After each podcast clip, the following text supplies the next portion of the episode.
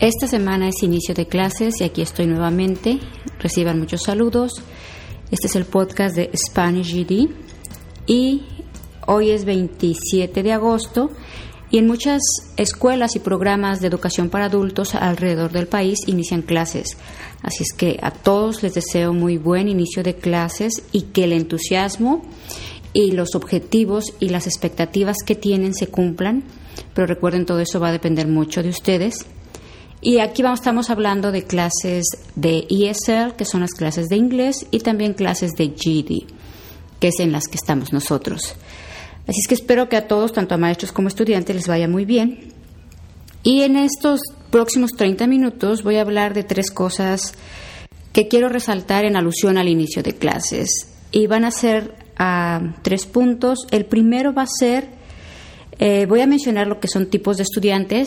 No sé si alguien ya ha revisado en la página, hay una columna que habla de los tipos de estudiantes, ya daré detalles. En otra parte voy a hablar lo que es los tipos de motivación y en la última nada más voy a dar unos cuantos tips para el inicio de clases, dirigidos especialmente a los estudiantes. Y bien, ahora con respecto al inicio de clases, creo que a todos los maestros nos pasa, o puede ser algo muy frecuente, que una de las principales preguntas de los estudiantes es en cuánto tiempo voy a obtener mi GD o cuántas clases tengo que tomar para tener mi certificado. Aparte de otras muchas preguntas, esa es una de las más frecuentes o una yo creo de las que más le inquieta a los estudiantes, porque quieren saber finalmente en cuánto tiempo. Y bueno, yo suelo ser honesta con los estudiantes y más sobre todo con este nuevo examen, porque no sabemos exactamente cuánto tiempo les puede tomar. Puede tomar más bueno, de hecho, creo que va a tomar más tiempo que el examen anterior, eh, porque en el examen anterior eh, podía haber estudiantes que no necesitaban clases y al menos en este yo no he tenido estudiantes que no necesiten clases y que yo garantice 100% que lo van a pasar. Si hay estudiantes un poco avanzados, eh, creo que solamente hay que pulir algunas cosas y estoy segura que les puede ir muy bien, pero el porcentaje era mucho más elevado con el examen anterior. Así es que una respuesta fija no hay de en cuánto tiempo van a obtener su certificado. Lo que sí les puedo decir es que para este examen se necesita mucha más perseverancia, mucha más dedicación, mucho más esfuerzo, tanto de ustedes como de nosotros los maestros. Eh, años, no pongo años, pero a veces les digo a mis estudiantes que mínimo dos años. Y cuando les menciono que una creo que fue, era una señora de Washington, no sé su nombre, eh, pero recuerdo que ella me mandó un email diciendo que ella después de 10 años consiguió su certificado. Y eso estamos hablando del examen anterior. Entonces, cuando les comparto eso a los, mis estudiantes, se quedan plasmados, como que no lo pueden creer. Y lo primero que dicen, bueno, yo lo quiero obtener lo antes posible. Y qué bueno que tengan ese deseo de obtenerlo lo antes posible y que ese deseo y se vea reflejado en la dedicación al estudio y en la fomentación de hábitos eh, para que estudien y le pongan, como decimos vulgarmente, más ganas o le echen ganas. Así es que no, no doy años y nadie tome un tiempo como fijo, porque a algunos les puede tomar un año, dos años o más, no sé, o menos, también es posible. Pero esto me hace recordar cuando yo inicié clases de inglés, yo inicié en el nivel 2 cuando llegué a este país y recuerdo que yo decía, no, yo en un año ya voy a saber inglés y ese era mi objetivo. Pero así yo bien decidida, yo decía, no, yo en un año aprendo inglés porque yo quería buscar un mejor trabajo, etcétera. Entonces yo decía, yo en un año quiero aprender y en un año quiero aprender. Eso era lo que yo tenía en mente. Y en una ocasión, en una clase, un maestro comentó que toma mínimo tres años el aprender lo básico, no lo básico, pero el poder defenderse uno en la cotidianidad. Entonces, cuando yo escuché tres años, yo dije, eso es imposible, ¿no? Yo quiero aprender en un año. Y yo estaba aferrada a que iba a ser en un año. Y pues, oh sorpresa, obvio me tomó más tiempo, más de un año. Entonces, aquí hay que reconocer que a nivel cognitivo, hagan de cuenta que a nuestro cerebro le tenemos que dar el tiempo de asimilar, incorporar esas estructuras o el conocimiento a las estructuras cognitivas o del aprendizaje para poder avanzar de un nivel a otro. Ahora imagínense en el GD en el que tenemos que cubrir temas de ciencias, de sociales, lo que es la comprensión lectora, la interpretación y eh, entendimiento de las preguntas, que algunas veces son muy capciosas, y eso sin contar matemáticas. Así es que no quiero con esto que este, lo vean como un desaliento o que se desanimen, al contrario, hay que ser realistas, pero poner los pies sobre la tierra y a partir de ahí fijarnos objetivos y metas, pero sobre todo, aquí ojo, metas alcanzables, metas realizables, metas a corto plazo. En otras palabras, no hay que construir castillos en el aire. Eh, ¿Qué quiere decir esto? Que yo no voy a resolver, por ejemplo, algo de física cuántica cuando a lo mejor lo más que domino es álgebra. O, por ejemplo, los que en el caso del GD, que lo más avanzado es álgebra, pues es mucho de álgebra, es el 55%. Yo no puedo resolver a lo mejor un binomio cuadrado o esas cosas raras de álgebra si antes no entiendo ni siquiera lo que es un término, por ejemplo. Así es que dense tiempo, no quiere decir que se duerman en sus laureles, sino que se pongan a estudiar, pero con la firme convicción de que van a ir aprendiendo y que poco a poco van a ir alcanzando sus metas. Así es que, bueno, ante esa pregunta es lo que les digo a mis estudiantes, es lo que les comparto a la mayoría de ustedes. Y aquí es bien importante, quizás alguien haga todos los exámenes y pase tres exámenes de las cuatro materias. O alguien presente todos los, todas las materias y, y pase dos. O a lo mejor pasan los cuatro y, qué bueno, ¿no? Pero creo que el porcentaje de estudiantes que van a conseguir eso es un poco menor, les repito, a en comparación con el examen anterior. Ah, bueno, aquí también ah, déjenme decirles rapidito, el examen del GD lo pueden ir haciendo por partes. Si ustedes se sienten listos para presentar solo lectura, hagan lectura.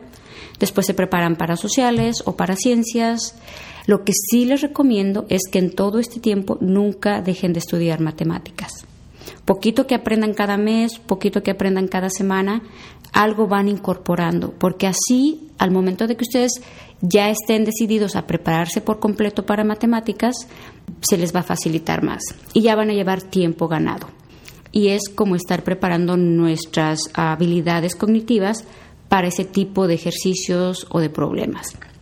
Eso es otra cosa que les recomiendo. Y bueno, una vez mencionado eso, voy a pasar a la primera parte, que es los tipos de estudiantes. Esto lo escribí buscando adjetivos que cubrieran las características que tienen mis estudiantes. Y no digo que son solo mis estudiantes, sé que somos todos los estudiantes adultos, porque en algún momento, bueno, yo también tomé clases, por ejemplo, de ISL o de inglés, y no sé si esto aplique a estudiantes de otros niveles, de adolescentes, de high school o de preparatoria, pero esto lo hice inspirada en los estudiantes que yo veía o que yo he tenido y no estoy describiendo a un estudiante en particular, creo que todos encajamos en alguno de esos en algún momento. Y bueno, los tipos de estudiantes, voy a dar los adjetivos y después voy a dar paso a la descripción general nada más. Uno es turistas, el otro tipo de estudiantes que puse son exentos, luego siguen perseverantes, después siguen empolvados y por último devotos. Si acaso me hace falta alguna categoría, igual ahí me avisan o después la incluyo. Pero vamos a ver por qué yo, o déjenme explicarles por qué usé estas categorías. Primero los turistas. durante los tiempos que me ha tocado, durante, bueno, más bien los años que me ha tocado dar clases, he visto, eh, no, no, no he visto turistas, he visto estudiantes que van y vienen y que literalmente parecen turistas. De repente vienen muy decididos a pasar el examen, a estudiar, quizás a las pocas semanas o al mes desaparecen y al año vuelven a aparecer. Y ahora con la misma filosofía de que están decididos, de que ahora sí, de que lo necesitan, de que en aquel momento a lo mejor no tuvieron oportunidad por el trabajo, por cualquier razón.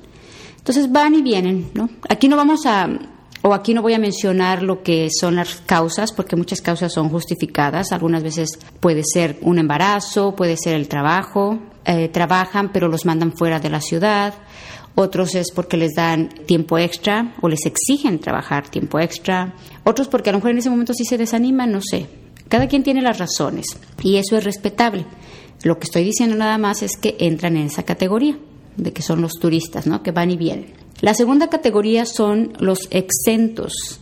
Exentos eran aquellos estudiantes, o son, ahorita no me ha tocado ninguno para este examen, pero en la versión pasada yo puse los exentos a aquellos estudiantes que no necesitaban clases.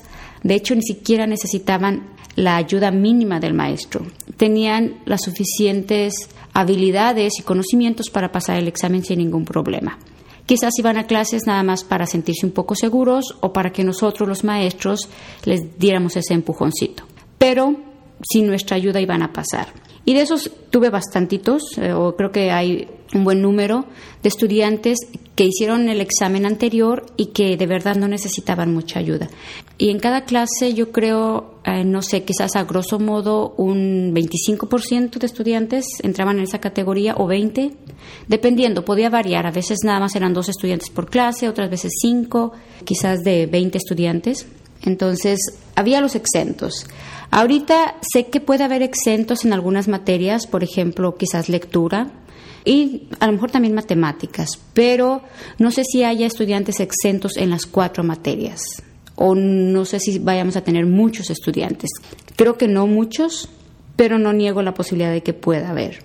La otra categoría es los perseverantes y aquí ojalá que todos entren y perseverantes es precisamente eh, lo que significa este adjetivo, que son dedicados y que a pesar de todos los obstáculos y de las dificultades y de lo difícil que es eh, el examen, no se rinden hasta obtenerlo, no importa el tiempo que les tome.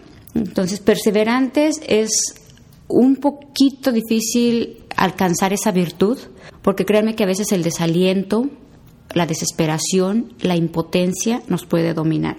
Y aquí imagínense no sé si alguien ya hizo algún examen. Hay algunos que hacen un examen y después de varios intentos de veras entra frustración, entran sentimientos a lo mejor de baja autoestima, de impotencia, o los que están en el inglés, ¿no les ha pasado? Llegan esos mismos sentimientos precisamente. Si uno está estudiando y de repente ya quiere saber el inglés o dominarlo y resulta que nada más no se nos suelta la lengua y no podemos estructurar oraciones adecuadamente, llega impotencia y creo que los que han pasado por esas experiencias me van a entender, pero a veces hasta ganas de llorar de impotencia dan. Quizás eso solo nos pase a las mujeres porque somos más dramáticas, pero a lo mejor algunos podemos disfrazar esas emociones con enojo, este, con frustración, etcétera. Todo eso es normal, todo eso es natural que lo sintamos porque es parte de nuestra naturaleza. Lo que hay que aprender es a brincar esos obstáculos, sientan toda esa frustración, vívanla y que eso sea motivación para continuar. Aquí espero que varios se adjudiquen este adjetivo que es perseverantes. Y bueno, ese es el que creo que le doy mucho, mucho, mucha virtud o mucha reconocimiento a este tipo de estudiantes. Y todo mi respeto, ¿eh? todo mi respeto para ustedes. El otro adjetivo son los empolvados. Ahí este me encanta, porque cada que se lo digo a los estudiantes hasta risa les da porque bueno, no sé, me imagino que hay excepciones, ¿verdad? Pero ah, en algunas ocasiones, cuando con el cambio de clase o cuando salimos de clase, a veces llegamos a tener hasta 30 días de descanso o 20 días o una semana y media, dependiendo qué periodo nos toque. Pero literalmente los estudiantes encuentran sus libros todos empolvados cuando regresan a clases. Y aquí, bueno, obviamente la palabra empolvados no se refiere a los estudiantes, sino a sus libros y a sus libretas. Una, estudiante una vez tuvo el, bueno, muy honesta, ¿verdad? O el cinismo total de decir, ay maestra, pues mis libros, así como los dejé en el carro, fíjense, en el carro, no sé si en la cajuela o en qué parte, dice, así los encontré cuando, o así los tomó al momento de regresar a clases. O en la casa los dejamos y bien gracias porque ahí se quedan, o algunos, tantito peor, no los encuentran de verdad, a lo mejor quizás ni siquiera encuentran o no saben dónde están los libros por, porque pues igual los dejaron ahí y, bien gracias se quedaron en el olvido. Eh, eso lo único que indica es que no están estudiando, ¿verdad? Obvio, es el mensaje que les quiero dar. Así es que si hay empolvados, empiecen a abrir sus libros, empiecen a ir a la biblioteca, a leer y si pueden también lean mucho en la computadora porque el examen es en computadora. Y mientras más se familiaricen leyendo, en la computadora, más oportunidad van a tener de mejorar la comprensión lectora o, de, o la habilidad de leer en el monitor. La única desventaja en la computadora es que si están conectados al Internet, hay muchos distractores. Las redes sociales, el conectarse con los amigos por cualquiera de las redes sociales, o el estar nada más ahí fisgoneando las fotos o lo que encuentren en cualquiera de esas redes sociales. Ya saben a cuáles me refiero. Así es que lo que pueden hacer es quitar el Wi-Fi en caso de que sea una laptop o desconecten literalmente el Internet y pónganse a escribir quizás. Y bueno, entra también la otra parte de que hay muchos recursos que tenemos que leer que son en Internet. Y aquí tienen que dominar mucho o tener mucho, mucha fuerza de voluntad para no estar perdiendo el tiempo en las redes sociales o en otras cosas, videos o otras cosas. Ustedes saben cómo administran su tiempo. Así es que los empolvados, bueno, no solo se va a referir a libros, aquí también ya vamos a involucrar la tecnología. Y espero que enfoquen su tiempo al estudio o a aprender algo nuevo que les ayude a pasar el examen. El siguiente eh, tipo de estudiantes y último son los devotos. Aquí en este quiero hacer mucho énfasis y quiero tocar este tipo de estudiantes o este adjetivo con mucho respeto. Espero no herir susceptibilidades y que no me lo vayan a tomar a mal. Pero por devotos, que en verdad estudian, si estudian, ya hacen su esfuerzo, pero tienen plena confianza de que van a pasar gracias a un milagro o gracias a una ayuda externa o a una ayuda divina. Les repito, respeto cualquier tipo de creencia, cualquier tipo de devoción, no importa cuál inclinación tengan, porque hay tantas religiones y tantos dioses o creencias, así es que aquí no importa a cuál se inclinen, lo importante es el poner toda la confianza en que algo externo me va a ayudar. Y les voy a dar mi muy particular punto de vista. Si no estudian, no hay fuerza sobrenatural que los haga pasar. Y sé que para algunos va a ser difícil escuchar esto, pero por mucho que vayamos con toda la fe del mundo, porque algunos, algunos, todos hemos pasado yo creo por ahí, ¿no? De que nos sentimos que somos buenos, que hacemos obras de caridad, que eh, no somos malas personas, no, no, hemos pecado a lo mejor quizás gravemente, a lo mucho unas dos, tres mentirillas. Y decimos, bueno, ¿por qué yo no voy a recibir el favor divino, ¿no? De que me eche una manita. Y esto también se los comento porque recuerdo que en una ocasión yo les comenté esto a los estudiantes, pero un estudiante después que pasó el examen entró a clases o ya en clases me dice, maestra, ya ve cómo sí existen los milagros. Yo pasé mi examen. Y lo único que le dije, entonces, ¿por qué fulanita y sutanita, que son otros estudiantes que ya tienen mucho tiempo estudiando, no lo han pasado? Tú dime tú eres la consentida o tienes ciertos favores. No, era porque ella tenía muchas habilidades. De hecho, ella era de las estudiantes que ni siquiera necesitaban mucha ayuda del maestro. No quiere decir que aquí a ustedes pierdan su fe o dejen de tener fe. No, vayan a hacer su examen con toda la fe que quieran, pero váyanse bien armados. Bien dice el dicho, a Dios rogando y con el mazo dando. Así es que si ustedes no ponen de su parte, olvídense de que vayan a pasar. Y bueno, los devotos ahí los puse también por eso, porque no dudo que si tienen su fe y les ayude, pero créanme que ustedes tienen que poner mucho de su parte. Y creo que todo depende de ustedes. En general les dejo esos tipos de estudiantes o esos adjetivos para poner algunas categorías de los tipos de estudiante sin el afán de que se lo tomen personal. Es simplemente darnos cuenta de que a veces reincidimos en ciertas conductas que nos llevan a a lo mejor obstaculizar nuestro proceso de aprendizaje. Y bueno, vean la parte cómica, porque sí, la verdad yo disfruto cuando me toca identificar a estos estudiantes y a veces los digo, se los menciono y, y sí nos da risa, pero, pero bueno, de todo esto hay que sacar algo de provecho. Bien, la siguiente parte es qué te motiva a estudiar o qué es lo que nos lleva o nos motiva a hacer algo. Y en este caso a ustedes, los estudiantes, qué los motiva a estudiar. Y en general, bueno, hay dos clasificaciones de tipos de motivaciones y están las motivaciones intrínsecas y las motivaciones extrínsecas, eh, que no es otra cosa que motivaciones internas y motivaciones externas. Las motivaciones internas creo que son las que nos hacen la vida más llevadera, todo nos, se nos facilita, porque son innatas, o sea, son parte de nosotros, nos nace hacerlo. Por ejemplo, si hay alguien que le gusta eh, ayudar a los demás, si hay alguien que le gusta la guitarra, si hay alguien que le gusta tocar la batería, eh, lo disfrutan y lo hacen de manera espontánea y lo hacen sin ningún esfuerzo. Eh, y les nace hacerlo y generalmente van a buscar circunstancias y situaciones para fomentar ese tipo de actividades, que pueden ser hobbies, pueden ser hábitos, puede ser a lo mejor algo que, por ejemplo, la cocina o el cocinar, el leer, el hacer ejercicio, pueden variar la cantidad de actividades. Y las extrínsecas son las que hay un estímulo externo y que sin ese estímulo o factor externo, que muchas veces puede ser positivo o negativo, eh, nos va a llevar a hacer algún tipo de conducta. Piensen, por ejemplo, en un niño que a lo mejor no disfruta hacer la tarea, pero le dicen, bueno, te voy a llevar a comprar nieves y terminas tu tarea.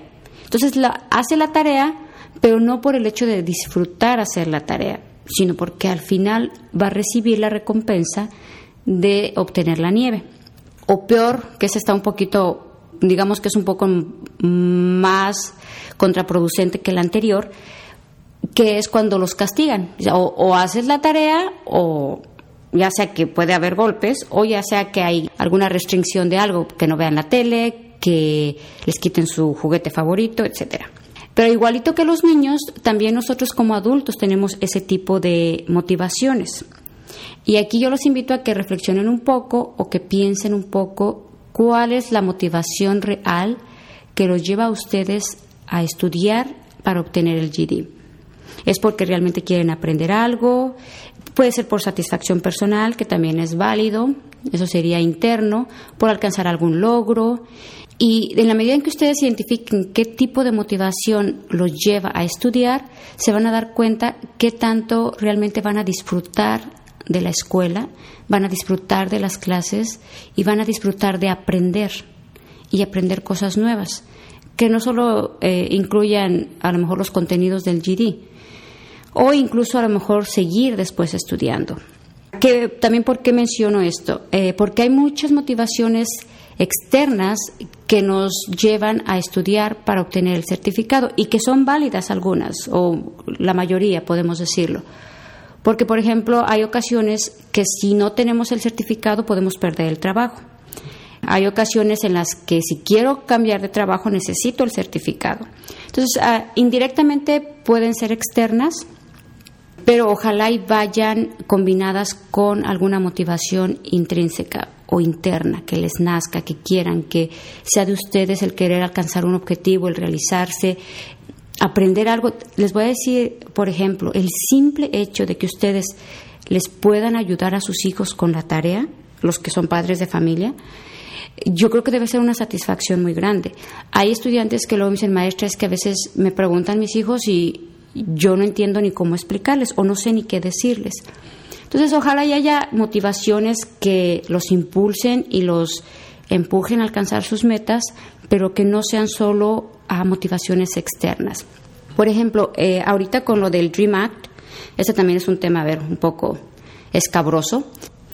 Fue una orden ejecutiva creo que muy favorable para muchos hispanos por parte de esta administración o del presidente Obama, esto le ha ayudado a muchos estudiantes a obtener un permiso para trabajo, a muchos a terminar su universidad, a terminar una carrera, a poder ejercerla quizás, pero ha entrado el detalle, al menos yo lo he visto en mis clases, no quiero generalizar ni quiero decir que es algo recurrente en todo el país, pero yo he tenido estudiantes, un porcentaje considerado de estudiantes que solo se inscriben Ah, reciben una carta que es un comprobante de que están inscritos en la clase, envían su aplicación o la solicitud o todos los requisitos para obtener la o aplicar para DACA, le llaman, o la acción diferida, y ya reciben el permiso y dejan de asistir a las clases. De hecho, hay muchos que en cuanto reciben la carta, dejan de asistir a la clase. Lo único que quieren es recibir el comprobante para poder calificar. Y es que con la sola carta,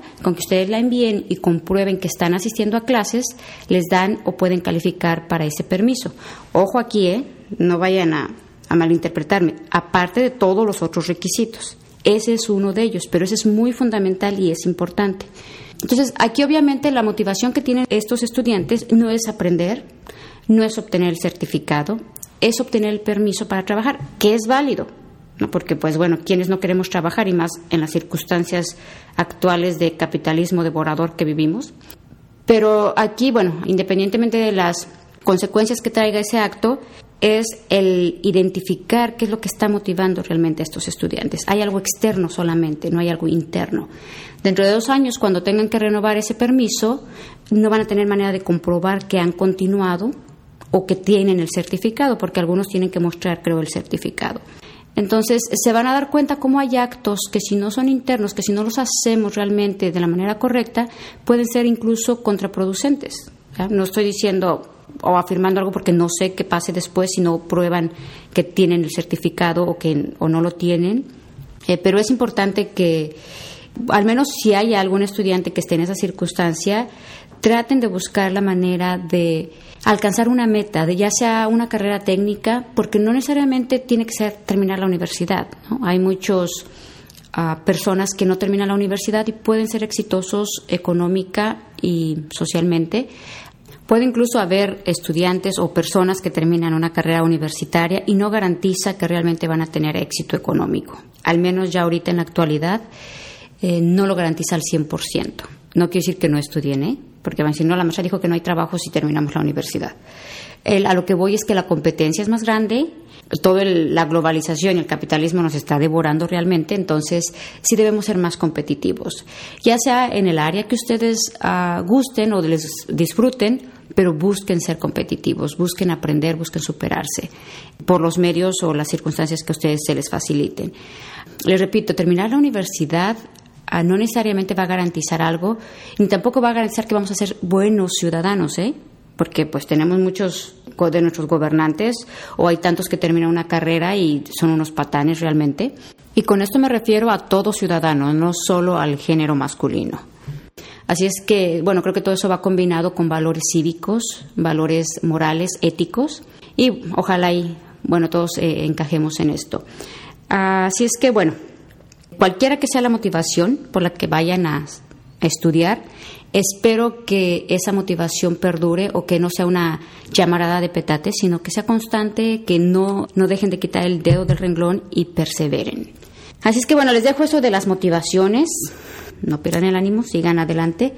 Ah, y por último, solo les voy a dar unos tips para inicio de clase. Estos tips son sumamente básicos, sumamente básicos, pero creo que les pueden ayudar en cierta medida entre las cosas que les recomiendo es primero que organicen su tiempo. Cada uno tiene circunstancias diferentes, si tienen familia, hijos, trabajo, etcétera. Sé que es difícil porque la mayor parte del tiempo la dedicamos al trabajo, pero traten de ver, ya sea los fines de semana, en las mañanas, en las noches, cómo pueden administrar su tiempo de tal manera que tengan algo disponible para estudiar. O sea, que les quede poquito tiempo libre, esperemos. O incluso vean si pueden usar, por ejemplo, audios, si es que les toca manejar, o si pueden escuchar audios, a lo mejor cuando se hace el aseo de la casa, todo depende. Ustedes vean qué posibilidades, qué tan flexible puede ser su tiempo y sus actividades para que combinen las actividades académicas con sus quehaceres o sus responsabilidades cotidianas. Otra es tomar notas de lo más importante durante clases, sobre todo si, hay, si consideran que es algo clave o alguna información que el maestro le esté dando, tomen nota, porque es bien clásico que después a las siguientes clases preguntan ¿y qué dijo y cómo y dónde? Entonces, traten de tomar notas. Ojo, no quiere decir que vayan a querer escribir todo lo que el maestro dice, porque pues es imposible, pero sí tomar notas que ustedes consideren las más importantes. El siguiente es estudiar todos los días. Aquí no hay fines de semana ni días festivos. Tienen que estudiar sin excepción todos los días aporten algo nuevo a su conocimiento, algo que aprendan, algo que ya sea leer o aprender a hacer algún ejercicio de matemáticas, etcétera, pero estudien todos los días. No dediquen más de 90 minutos estudiando porque a veces uno se enajena eh, y al final no es una actividad placentera, termina enfadándonos.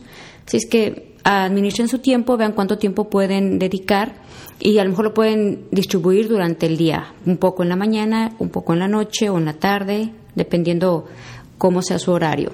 No traten de memorizar y mucho menos las preguntas. o las, las preguntas, por ejemplo, de los exámenes de práctica. No traten de memorizarlas porque el examen no es de que tengan que aprender algo específico. Al momento del examen no saben qué les van a preguntar. Lo que hay que hacer es desarrollar las habilidades de analizar la información, de poder interpretar, inferir eh, sobre la información que se nos da y responder. No se trata de que memoricen algo. Otro importante es que no comparen su desempeño con sus compañeros. Iniciamos clase y al primer momento que nos sentamos nada más vemos a nuestro alrededor y empezamos a compararnos y vemos a alguien y si tiene cara de inteligente, decimos ese parece inteligente o si habla el, que habla más o el que participa más, pensamos que porque participa sabe más o al que vemos muy seriecito, pensamos que es el que no sabe. Dejen todos sus prejuicios en casa en las clases todos estamos bajo el mismo o, bajo las mismas circunstancias, vamos a aprender, vamos a estudiar. Habrá alguien que tenga más habilidad en alguna área o en otra, pero no comparen su desempeño con los demás. Porque si vemos que otros saben resolver algún problema eh, o ejercicio sin ningún problema o sin ninguna dificultad, empezamos a comparar y nos sentimos que nosotros no sabemos, que nosotros no vamos a aprender o nos va a tomar más tiempo. Así es que no comparen su desempeño con el de sus compañeros. Otro importante es la alimentación, créanlo o no. Vayan, o más bien nunca vayan con el estómago vacío a clases. Llévense ya sea unas zanahorias de esas chiquitas, unas uvas, unas manzanas, llévense alguna fruta o algo que les calme a lo mejor el hambre, porque hay ocasiones que dicen, no, más es que vengo saliendo del trabajo. Bueno, entonces preparen su lunch o su comida o lo que van a comerse desde antes de irse al trabajo, lleven su lonchera. Les aseguro que funciona. A mí hubo una ocasión que mis trabajos no me permitían llegar a casa y me llevaba la comida para todo el día. Entonces, llévense algo de comer, eh, de preferencia algo saludable, algo que les ayude a calmar a lo mejor el hambre o al menos que no estén con hambre en clase, porque lo único que va a pasar es que no van a poder ni poner atención ni concentrarse. Créanlo, a veces hasta escuchan las pobres tripitas ahí gruñendo durante la clase. Así es que no se vayan con el estómago vacío y si van con el estómago vacío asegúrense de llevar algo de comer, algo ligero. Bien, esos son los principales tips en general, algo sumamente básico, pero que les va a ayudar en este inicio de clases. Mucha suerte a todos, maestros y estudiantes, y les recuerdo que me pueden contactar por medio de nuestra página web, que es SpanishGD365.com. También me pueden visitar en las redes sociales, en Twitter es SpanishGD, o lo escriben twitter.com diagonal SpanishGD, y Facebook también ya saben, o esos enlaces están directamente en la página. Me despido, espero pronto poder grabar otro podcast, no sé sobre qué tema, pero si algo se me ocurre lo grabo. Ah, les dejo muchos saludos y estoy a sus órdenes.